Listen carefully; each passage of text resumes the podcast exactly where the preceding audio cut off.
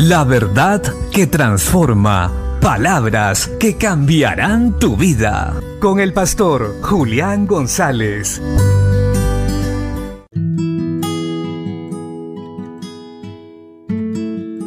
La Biblia dice en el libro de Santiago capítulo 2 versos 1 al 4. Hermanos míos, que vuestra fe en nuestro glorioso Señor Jesucristo sea sin acepción de personas. Porque si en vuestra congregación entra un hombre con anillo de oro y con ropa espléndida, y también entra un pobre con vestido andrajoso, y miráis con agrado al que trae la ropa espléndida, y le decís, siéntate tú aquí en buen lugar, y decís al pobre, estate tú allí en pie, o siéntate aquí bajo mi estrado, ¿no hacéis distinciones entre vosotros mismos y venís a ser jueces con malos pensamientos?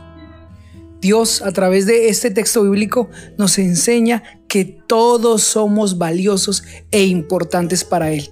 Por ende, nosotros los que hemos creído en Dios y hemos aceptado a Cristo y decimos tener el amor de Dios en nuestros corazones, debemos actuar con todos los seres humanos de la misma manera, dándoles valor a todos, cuidándolos, no haciendo acepción de personas. Pues cuando Cristo murió en la cruz, Él murió por todos, por hombres, mujeres, ricos, pobres, por el bueno, por el malo. Él quiso mostrar su amor para con todos. Y con esto nos estaba mostrando que todos tenemos un valor importantísimo delante de Él. La mejor manera de expresar el amor al prójimo es tratándolos no por lo que tienen, sino por lo que son. Son personas conforme a la imagen del Dios creador y necesitan ser tratadas como tal. Tal vez sus acciones los han alejado de Dios y han hecho que sean rechazados en muchas oportunidades por la sociedad.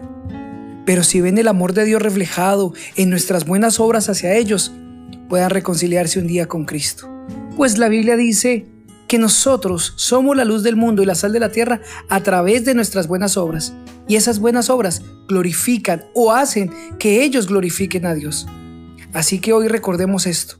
Cada vez que tengas la oportunidad, haz el bien a todos, sin acepción de personas, porque así hizo Cristo con nosotros, así hizo Dios al enviar a su Hijo a morir por todos nuestros pecados. El cambio lo iniciamos nosotros. Iniciemos en nuestra casa, cuidando a nuestra familia, y sigamos con todos los que conocemos. Y recuerda, es el tiempo de mostrar el amor de Dios. Bendiciones.